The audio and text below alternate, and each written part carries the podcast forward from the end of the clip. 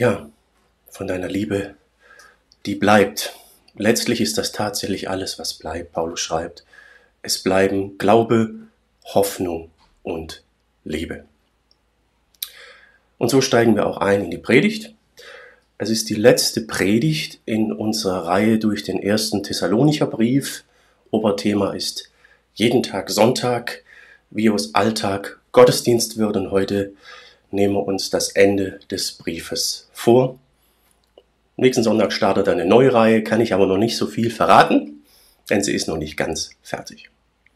Nun also letzte Predigt, erster Thessalonicher Brief, jeden Tag Sonntag, wie aus alter Gottesdienst wird. Viele von uns sind beruflich, privat oder allgemein am Hobby dran und da immer mal wieder mit beschäftigt, zu überlegen, wie kann es weitergehen. Äh, man überlegt Konzepte, Ideen, brütet über Projekten und, und, und. Das gehört zum Alltagsleben äh, vieler Menschen der heutigen Zeit. Und äh, damit man sich nicht komplett jetzt verliert im Uferlosen, gibt man sich manchmal dafür ja auch gewisse Eckpunkte. Manchmal werden die auch vorgegeben, manchmal gibt man sich die Eckpunkte aber auch selbst. Hat man die nicht, dann ist es manchmal echt schwierig, am Kern zu bleiben und nicht hier völlig äh, aus dem Uferlosen äh, und dann letztlich vielleicht so am Kern und an der Spur vorbeizugehen. Eckpunkte helfen geben einen Rahmen, gegen Planungssicherheit, geben eine gewisse äh, Koordinaten, ein gewisses Koordinatensystem, an dem man sich ähm, entlang hangeln kann. Und darum geht es auch heute in unserem Predigtext.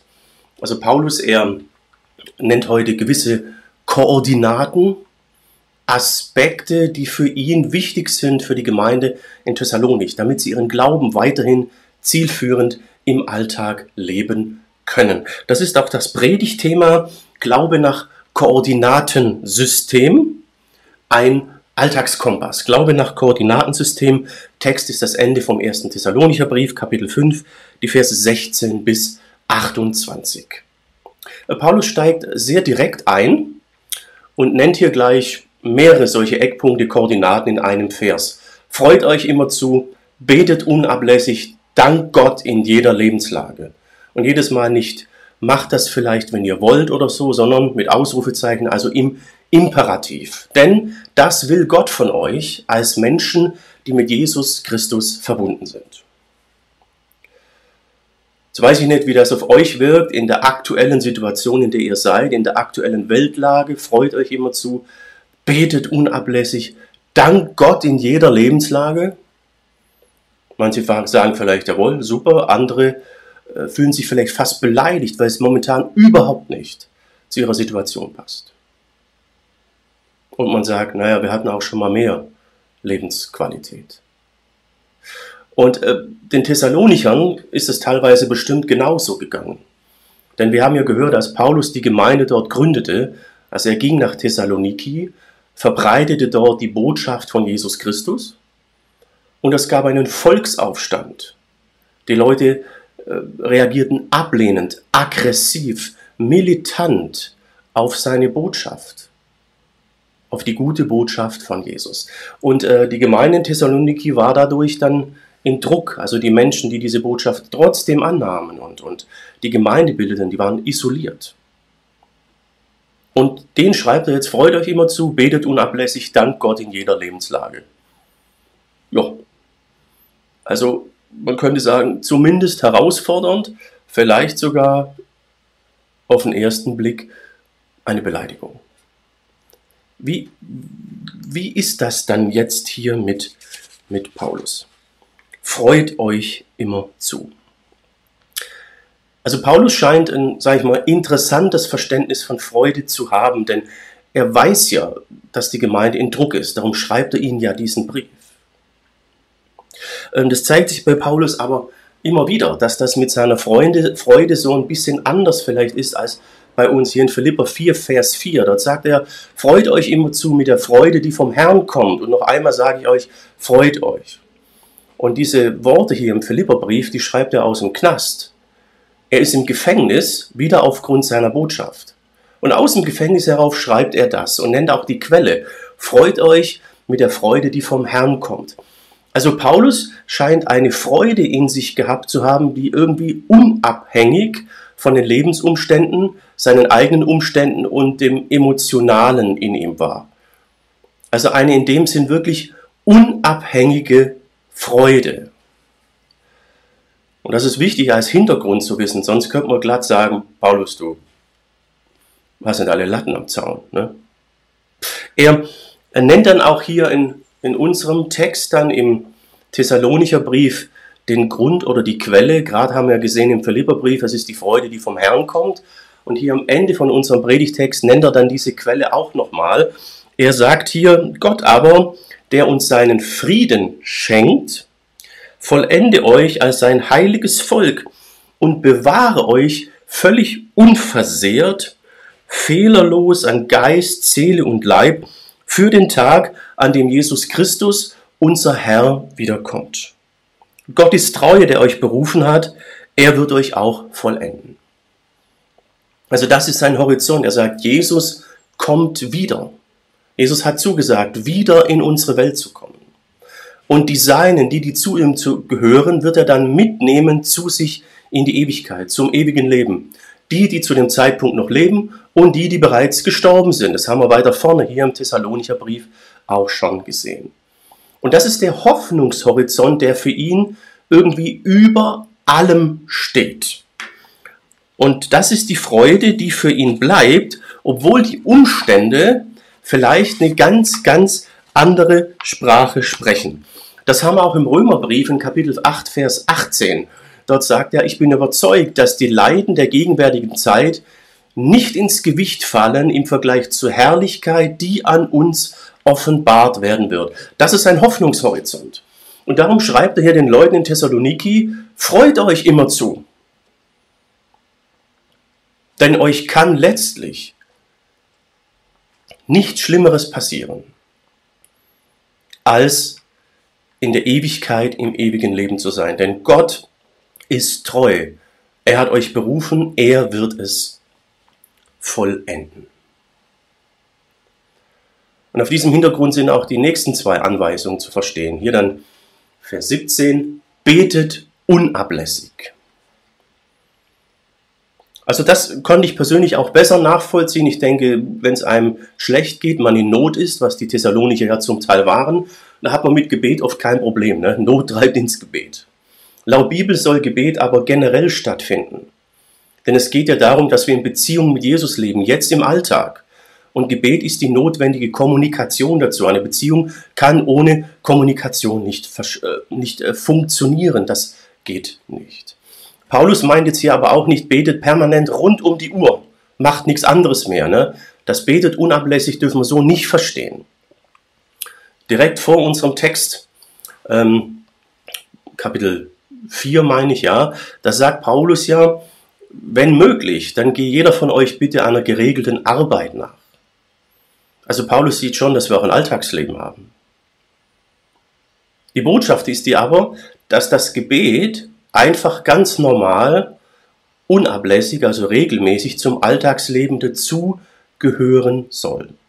Er entspricht hier Jesus. Jesus sagt in Matthäus 6, Vers 33, richtet euch zuerst nach dem, was Gott will, nach seinen Zielsetzungen, nach dem Reich Gottes. Ja, Jesus sagt dort nicht, richtet euch nur danach, sondern richtet euch zuerst danach. Denn Jesus weiß auch, dass wir noch andere Dinge haben. Wir haben Alltag. Und den spricht auch Paulus hier an. Aber da soll das Gebet ganz normal mit zum Alltag äh, gehören. Und die letzte Anweisung, dank Gott in jeder Lebenslage. Und da habe ich mich dann wirklich gefragt, wie das bei den Thessalonichern angekommen ist. Denn sie waren unterdrückt, sie waren verfolgt. Ich habe mich gefragt, war bei ihnen dieser Horizont tatsächlich da, dass letztlich das Gute über allem steht, dass die Ewigkeit kommen wird? Hatten sie tatsächlich den Blick, der sie über alles hinweg getröstet hat und sie in jeder Lage Gott danken konnten? Ich bin skeptisch, dass das bei ihnen schon so war, denn er muss es ihnen ja hier sehr, sehr deutlich sagen. Also wenn wir diesen Blick mal nicht haben, ist das menschlich. Und da sind wir nicht vom Glauben abgefallen. Aber es ist wichtig, diesen Blick dann wieder zu haben. Einen Horizont der trotz allem Negativen positiv über allem stehen kann. Wir alle wissen aus eigener Erfahrung, dass der Horizont schnell verstellt werden kann. Paulus möchte ihn den, uns den hier wieder öffnen, dass wir ihn wieder neu in den Blick bekommen. Beschrieben hat er ihn ja gerade. Gott ist treu, er wird vollenden, er wird wiederkommen. Und er sagt, nach diesen Eckpunkten zu leben, das will Gott von euch als Menschen, die mit Jesus Christus verbunden sind. Das ist die Botschaft hier für die äh, Thessalonicher.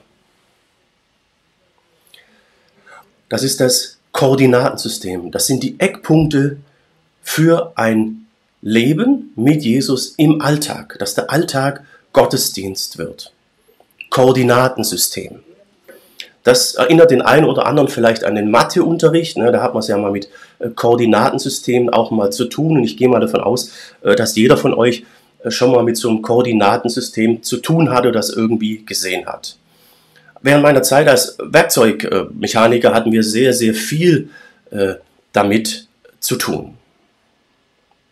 Zu diesem Koordinatensystem gehört aber noch ein weiterer Aspekt, den wir hier haben noch weitere Koordinaten. Er sagt hier, unterdrückt nicht das Wirken des Heiligen Geistes, verachtet nicht die Weisung, die er euch gibt, prüft aber alles, nehmt nur an, was gut ist.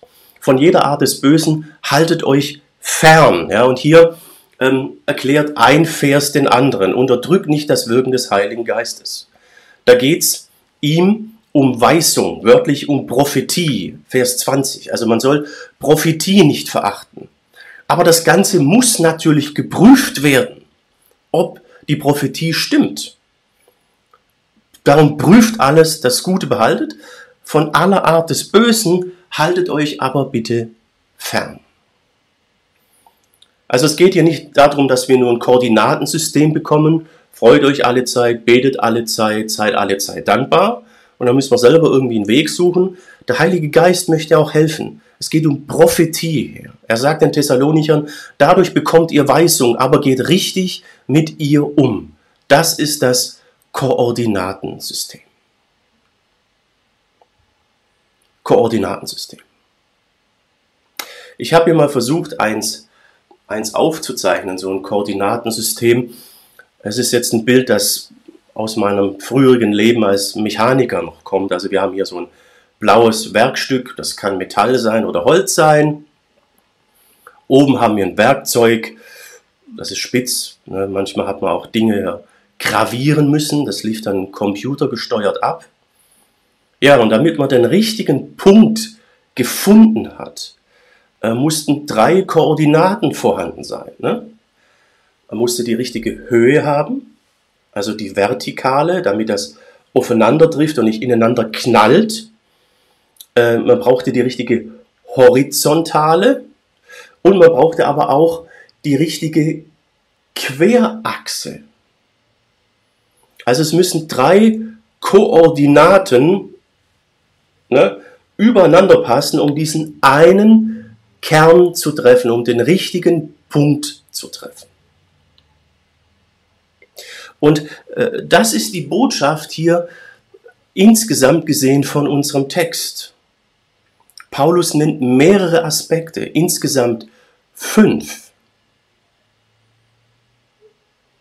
Freut euch alle Zeit, betet alle Zeit, seid alle Zeit dankbar, dämpft den Geist nicht, verachtet prophetische Weisungen nicht, prüft alles daran und haltet euch vom Bösen fern. Also wir kommen hier fünfeinhalb oder sechs äh, Koordinaten. Und es reicht jetzt nicht, wenn nur eine Koordinate ein Punkt davon richtig ist, dann werden wir noch immer nicht äh, am Ziel sein oder den Punkt treffen, den Paulus hier weitergeben möchte. Dann haben wir immer noch nicht den Alltagskompass. Wichtig ist, dass alle im Blick sind. Erst wenn alle Koordinaten im Blick sind, richtig eingestellt sind, dann kommen wir auf den Punkt. Das ist das äh, Koordinatensystem. Das ist der Alltagskompass, den Paulus hier geben möchte für ein Leben mit Jesus, eben im Alltag.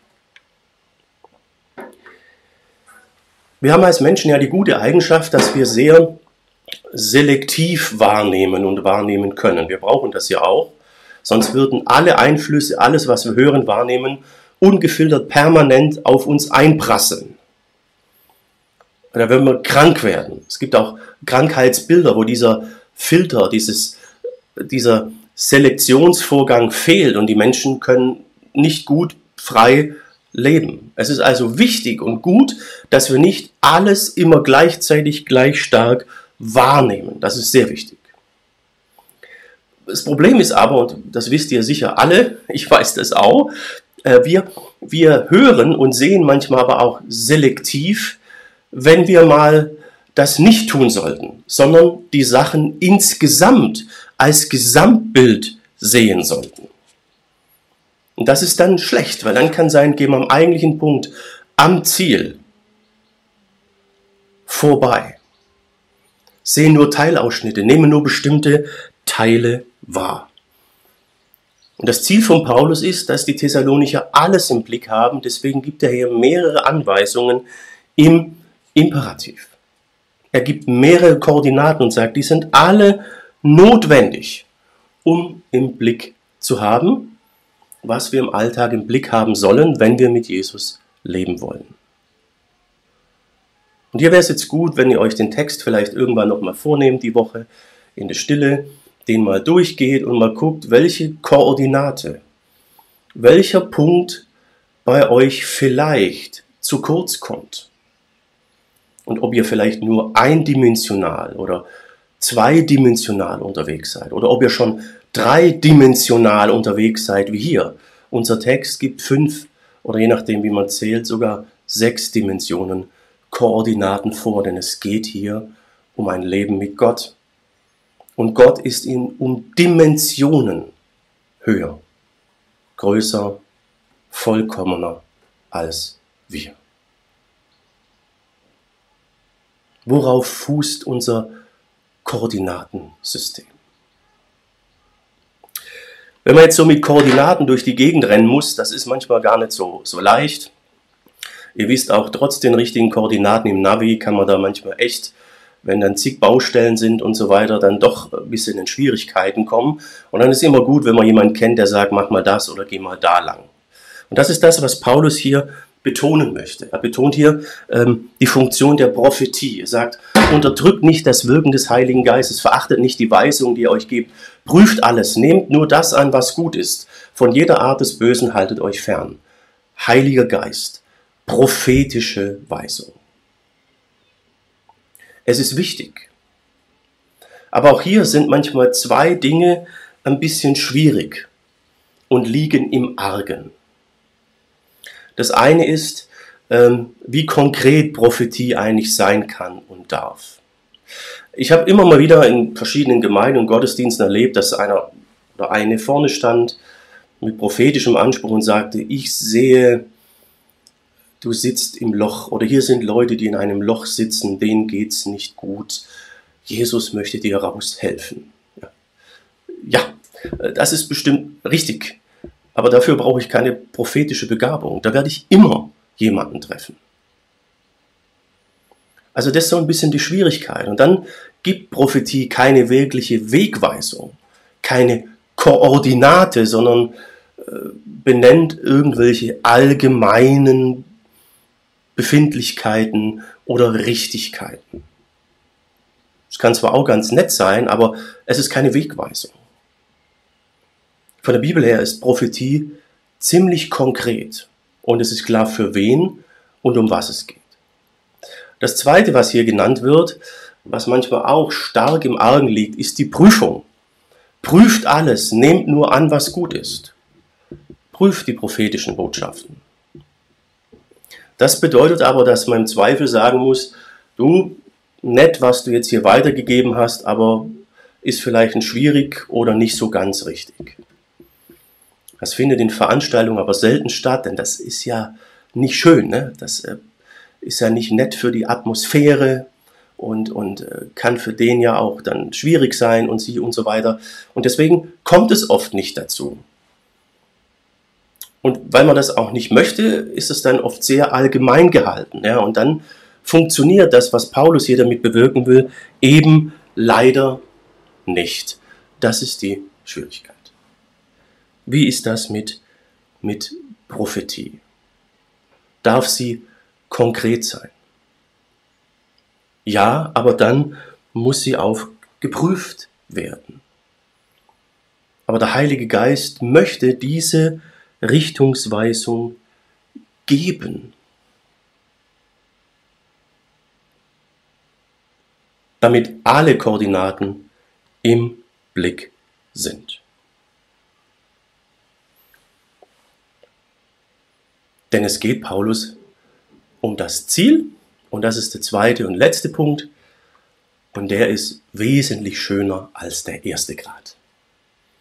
Er sagt, Gott aber, der uns seinen Frieden schenkt, vollende euch als sein heiliges Volk und bewahre euch völlig unversehrt, fehlerlos an Geist, Seele und Leib für den Tag, an dem Jesus Christus unser Herr kommt. Gott ist treu, der euch berufen hat. Er wird euch auch vollenden. Das ist der Punkt. Gerade hat Paulus ja stark betont, was die Thessalonicher tun sollen. Ne? Koordinatensystem, Eckpunkte, das, das, das. Dann findet ihr den Weg. Ja, ist schön, aber vielleicht doch schwierig. Und hier beschreibt er jetzt, dass Gott und Jesus von sich selbst aus ja handeln. Sie handeln von sich aus. Gott schenkt seinen Frieden.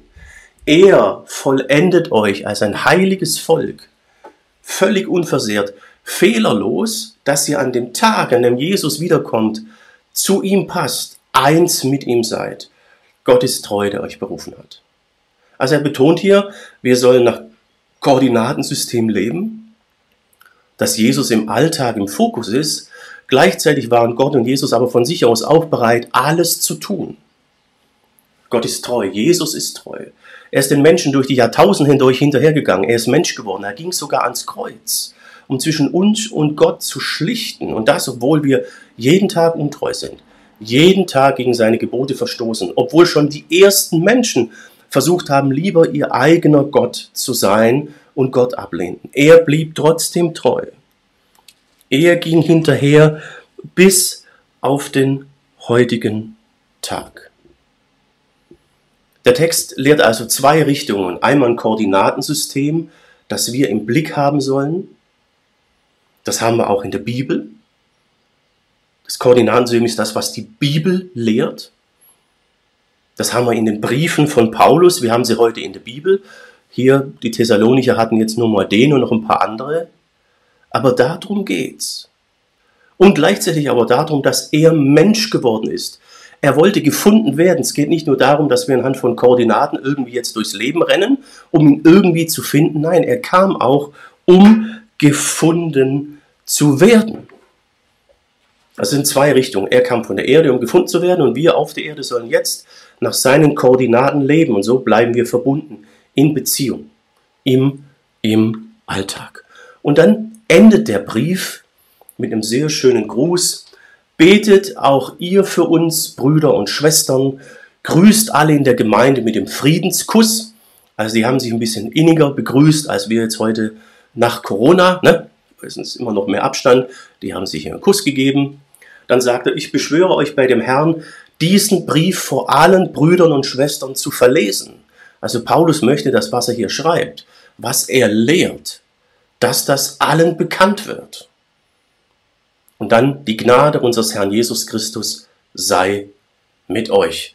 Und so endet der erste Brief von Paulus an die Gemeinde in Thessaloniki. Ja. Ich habe vor einer Weile so ein paar Leute gesehen beim Geocaching. Weiß ich, vielleicht haben manche unter euch das auch schon mal gemacht. Da läuft man dann mit GPS-Koordinaten so durch die Wildnis oder die Stadt oder sonst wo, um einen bestimmten Punkt, einen bestimmten Gegenstand, einen sogenannten Treasure zu finden. Ja, und die Gruppe, die ich da gesehen habe, oh, die hatten da echt Schwierigkeiten, äh, denn der Gegenstand, der war echt gut versteckt und sehr schwer zu erreichen. Sie hatten zwar die Koordinaten, aber es war trotzdem echt problematisch ranzukommen. Ne? Also so Geocaching kann echt herausfordernd und schwierig sein. Anstrengend, obwohl man die richtigen Koordinaten hat.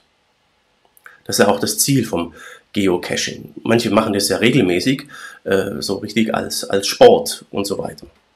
Vielleicht hast du es ja auch schon mal gemacht. Jo. Aber genau das ist das, was Paulus sagt, was Gott und Jesus bei uns nicht möchten, was auch er nicht möchte durch seinen Brief. Er will uns nicht irgendwelche Eckpunkte geben und sagen, jetzt such mal, lauf mal los. Vielleicht findest du es ja dann irgendwann und wenn du es dann doch nicht erreichen kannst, weil die Stelle unzugänglich oder so ist, du hast halt Pech gehabt oder so. Darum geht es nicht. Der erste, der gehandelt hat, waren Gott und Jesus selbst. Gott wurde Mensch. Er möchte gefunden werden. Jeder, der den Namen des Herrn anruft, wird gerettet werden. Römer 10, Vers 13. Aber Jesus möchte nicht nur, dass wir gerettet sind, sondern jetzt auch im Alltag mit ihm leben können. Darum gibt er diese Koordinaten. Sie sind nicht dazu da, dass wir ihn irgendwie von uns selbst raus finden müssen, sondern dass wir, wenn wir ihn gefunden haben, in Beziehung mit ihm leben und bleiben können. Das ist der Zielpunkt. Der Zielpunkt des Textes und der Botschaft hier von Paulus. Und somit sind wir zum zweiten und letzten Gedanken, zweiter letzte Punkt der Predigt, der der Zielpunkt. Und den endgültigen Zielpunkt hat er ja gerade schon beschrieben. Gott aber, der uns seinen Frieden schenkt, vollende euch als sein heiliges Volk und bewahre euch völlig unversehrt, fehlerlos an Geist, Seele und Leib für den Tag, an dem Jesus Christus unser Herr kommt. Gott ist treu, der euch berufen hat. Er wird auch vollenden. Er wird vollenden, nicht wir. Jesus hat vollendet. Er wurde Mensch. Er war bereit, sich am Kreuz aufzuopfern, um zwischen uns und Gott zu schlichten. Gott ist heilig, Jesus ist heilig und vollkommen, wir nicht. Bei uns sind viele, viele Dinge, die nicht zu Gott passen. Da hat sich über die Jahrtausende einiges bei Gott angestaut. Und Jesus kam, um zu schlichten, um sich für uns hinzugeben, um eine Beziehungsbasis zu schaffen zwischen uns und Gott, dem Vater. Und wenn er dann wiederkommt, Jesus, dann passen wir an den Tag zu ihm, wegen Jesus. Also Jesus kam in unsere Welt, er kam das erste Mal, um uns durch seine Kreuzigung auf sein zweites Kommen vorzubereiten. Er ist treu. Er hat berufen, er wird vollenden. Und hier spielt der Geist Gottes eine sehr, sehr große Rolle. Der hat bei den Thessaloniker von Anfang an die entscheidende Rolle gespielt. Das zeigt sich am Anfang des Briefes. Da schreibt Paulus, ja, Geschwister, ihr seid von Gott geliebt, wir wissen, dass er euch erwählt hat. Gott redete nicht nur durch unsere Worte zu euch, sondern auch durch das machtvolle Wirken des Heiligen Geistes und durch die große Zuversicht, die er in uns, äh, die uns erfüllte. Also Paulus sagt, als wir zu euch nach Thessalonik kamen, und wir haben die Botschaft von Jesus verbreitet, waren das nicht nur unsere menschlichen Worte hier, bla bla, sondern der Geist Gottes hat gewirkt. Darum seid ihr zum Glauben gekommen. Er hat euch gerufen, er hat erwählt und so wird er es nun auch mit euch vollenden. Und dieses Vollenden wird in der Bibel immer wieder beschrieben. Es sieht so aus, dass wir ein neues Herz bekommen, eine neue Persönlichkeit durch den Geist Gottes. Das haben wir schon im Alten Testament hier im äh, Propheten Hesekiel. Ich gebe euch ein neues Herz und einen neuen Geist. Ich nehme das versteinerte Herz aus eurer Brust und schenke euch ein Herz, das lebt. Im Hebräerbrief heißt es dann im Neuen Testament, Gott wird uns seine Gebote in Herz und Gewissen schreiben. Und das bedeutet, dass wir dann ein neues, anderes Koordinatensystem bekommen. Wir müssen dann nicht mehr krampfhaft selber gucken, okay, bete alle Zeit, freue alle Zeit, sei alle Zeit dankbar, achte auf Prophetie, prüfe. Das kann man ja elendslang machen, diese Liste. Am Schluss haben wir eine Gesetzesreligion, aber nein, darum geht's nicht. Er möchte sein Koordinatensystem durch den Geist in uns hineinlegen.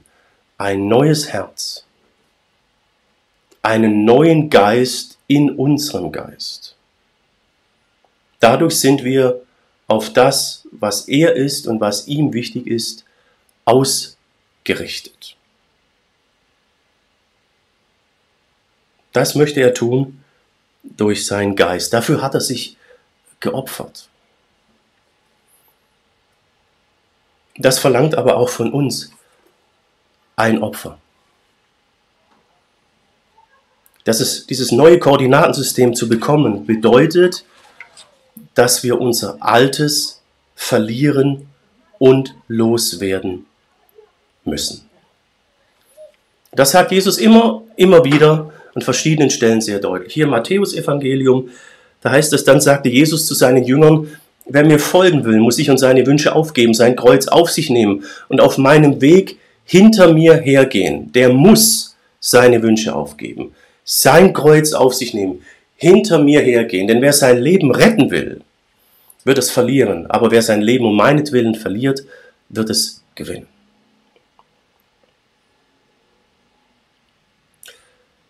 Wir brauchen ein anderes Koordinatensystem, das uns andere Wünsche und Ziele zeigt. Weil die Wünsche, Ziele, die Koordinaten, die uns von Natur aus als Menschen steuern, tragen letztlich nicht. Sie führen nicht in die Ewigkeit. Ich sehe das jedes Mal, wenn ich meine Eltern besuche. Mein Vater ist 98 Jahre alt, im betreuten Wohnen. Wir beten viel und sprechen über Gott und Jesus. Er glaubt. Und es wird aber jedes Mal deutlich, dass alles oder das meiste von dem, nicht alles, aber das meiste von dem, was er in seinem bisherigen Leben vorher als Ziel verfolgt hat, als Wunsch, als sehr wichtig erachtet hat, ist jetzt so gut wie nichts mehr wert. Das alles hilft ihm jetzt nicht mehr, kann ihn nicht mehr tragen. Sein Koordinatensystem war zum größten Teil kein System, das ein wirkliches Fundament gibt, das auch dann trägt, wenn das Leben plötzlich anders ist oder das auch dann trägt, wenn das Leben endet. Viele unserer Wünsche, Ziele, die wir haben, enden letztlich in der Sackgasse. Darum sagt Jesus hier, wer sein Leben retten will, also sein altes, jetziges Leben, sein jetziges Koordinatensystem, Wertvorstellung, der wird das alles verlieren, er wird sein Leben verlieren. Wir sind nicht ewig in dieser Welt. Aber wenn wir jetzt unser Leben, unser Koordinatensystem Jesus opfern, an ihn verlieren und jetzt schon nach seinen Koordinaten leben, dann haben wir das ewige Leben gewonnen und ein Fundament, das bleibt. Dazu braucht es eine Veränderung in uns, in unserem Herzen. Das ist der Schlüssel, warum Paulus in Römer 8, Vers 18 sagen kann, ich bin überzeugt, dass die Leiden dieser Zeit nicht ins Gewicht fallen im Vergleich zur Herrlichkeit, die an uns offenbart werden soll, im Vergleich dazu, dass wir mal bei Jesus sind und er bei uns sein wird. Denn wenn es Fakt ist, dass unser Leben hier endet und wir hier nicht ewig sind,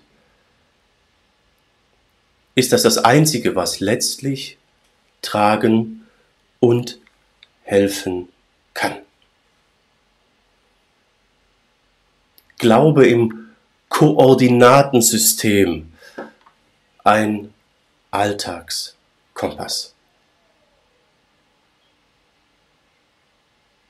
Der Herr möge dir die Freiheit und die Kraft geben, dein Koordinatensystem zu überprüfen, wenn du schon zu Jesus gehörst Möge er dir die Kraft geben zu überprüfen, welche Koordinate, was habe ich im Blick, was habe ich vielleicht durch meine selektive Wahrnehmung eher ausgeblendet.